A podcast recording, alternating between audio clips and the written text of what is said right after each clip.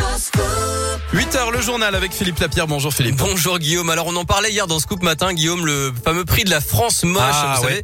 savez, et qui a été décerné à une commune proche de Lyon. Euh, Ce titre euh, peu honorifique a été reçu par le village de Montalieu-Versieux, c'est dans le Nord-Isère, dans la catégorie campagne publicitaire, prix euh, décerné par l'association Paysage de France, qui lutte contre la pollution visuelle, euh, en cause hein, les nombreux panneaux publicitaires au bord de la route et au rond-point de l'entrée nord de Montalieu.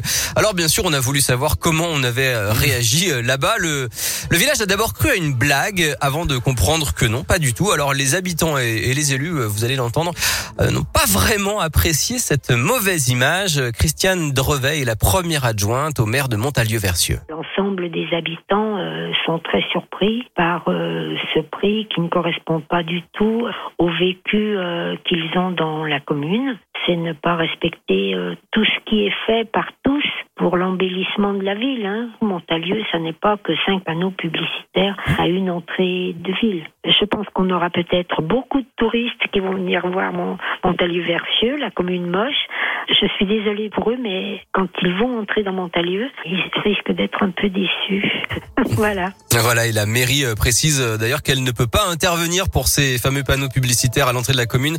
Leur autorisation ou leur retrait est uniquement du ressort de la préfecture. Dans l'actu à Lyon, cette opération d'envergure hier après-midi dans le quartier de la Guillotière, elle a mobilisé 110 policiers pour un bilan de 116 contrôles et 20 interpellations autour de la place Gabriel Péry, principalement pour des infractions liées au trafic de drogue ou de cigarettes de contrebande.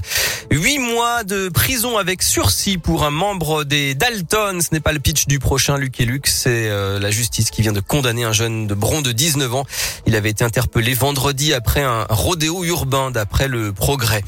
C'est officiel, le masque redeviendra obligatoire à partir de lundi dans les écoles de 39 départements où les élèves auraient pu l'enlever, mais finalement non, à cause du regain de l'épidémie. Avec un taux d'incidence au-dessus de 50 cas pour 100 000 habitants, la rentrée sera donc masquée notamment dans l'Ain, dans l'Isère ou encore bien sûr dans le Rhône. Dans la région, quatre départements, Loire, Puy-de-Dôme, Allier et Cantal n'ont pas de masque à l'école. Et puis l'Assemblée nationale a rétabli cette nuit le projet de loi de vigilance euh, sanitaire qui permet de recourir au pass sanitaire jusqu'au 31 juillet prochain.